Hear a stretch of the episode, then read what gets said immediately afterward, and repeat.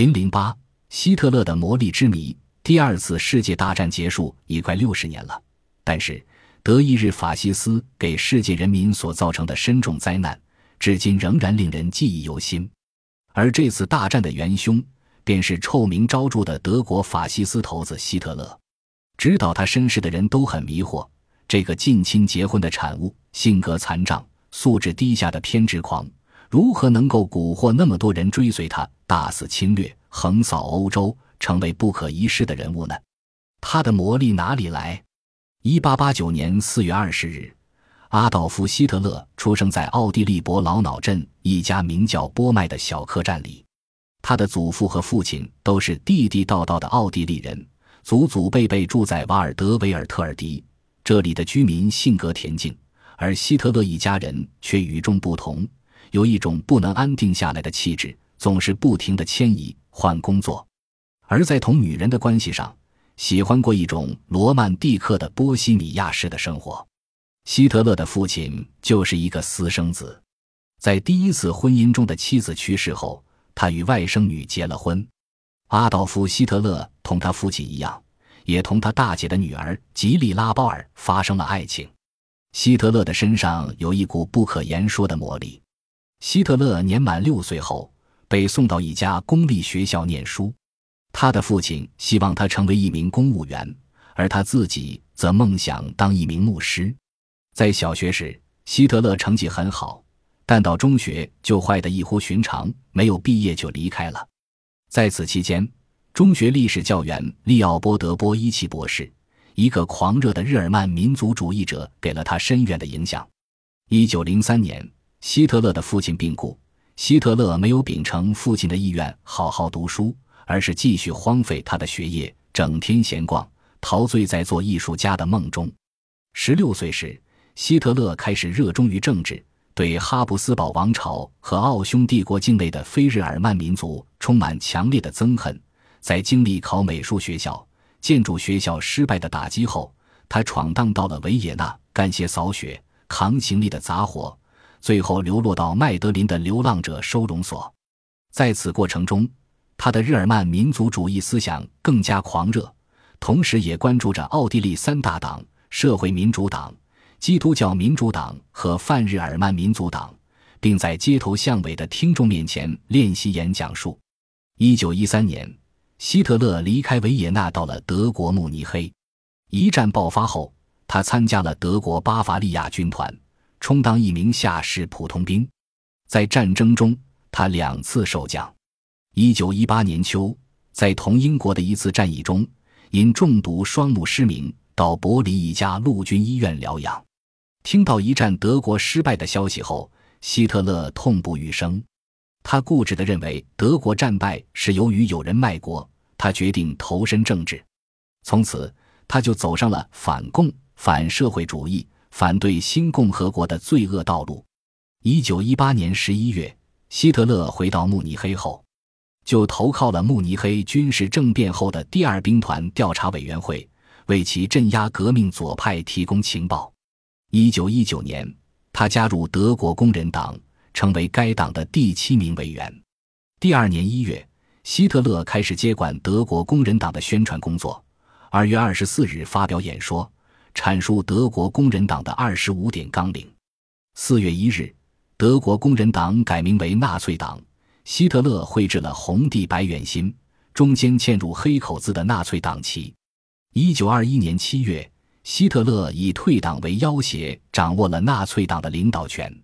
同时确立了领袖原则作为纳粹党党纪。希特勒抓住德国魏玛共和国政府难以调和国内矛盾、政权摇摇欲坠的机会，于一九二三年十一月发动慕尼黑酒馆政变，意图推翻魏玛共和国。后失败而被捕，九个月后，希特勒获释出狱，继续从事推翻共和国的活动，并在党内排除异己，进一步控制党的领导权，同时发展党员队伍，使纳粹党成为德国第二大党。一九三三年一月，在陆军和垄断资本家的支持下，希特勒爬上了总理的宝座，实行白色恐怖，打击异党。同年三月，德国议会通过授权法。赋予总理超越国会的权利，使希特勒成为全国不受任何约束的独裁者。一八三四年八月，卢登堡总统去世后，希特勒成为国家元首兼国家总理、武装部队总司令及党政军全于身。在攫取全国至高无上的权力后，希特勒一方面在国内实行政治、经济、文化等各方面的法西斯一体化，一方面积极准备向外侵略扩张。一八三八年三月十一日，希特勒派军队武装侵占奥地利。十月，德军又奉命侵占了捷克斯洛伐克。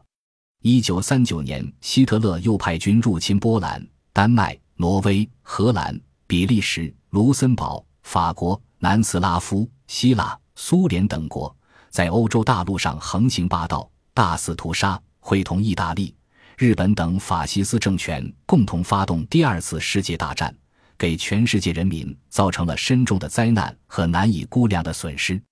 直到一九四五年四月三十日，希特勒在苏军隆隆的炮声中自杀身亡，结束了他可憎的一生。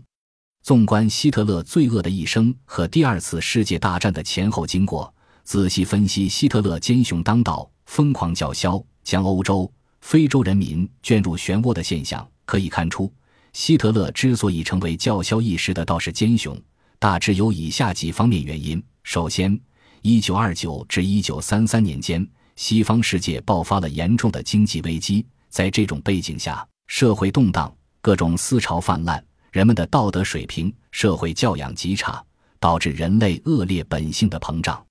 国际交往中尔虞我诈，道德失衡。国际社会的和平与稳定失去了赖以平衡的道德支持，这为世界大战的爆发提供了滋生的环境。其次，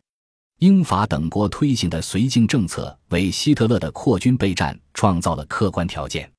希特勒夺取德国最高统治权后，擅自违反凡尔赛合约关于限制德国军事的规定，扩招兵力，建造远洋舰、潜水艇，成立空军，生产汽油。橡胶等战略物资，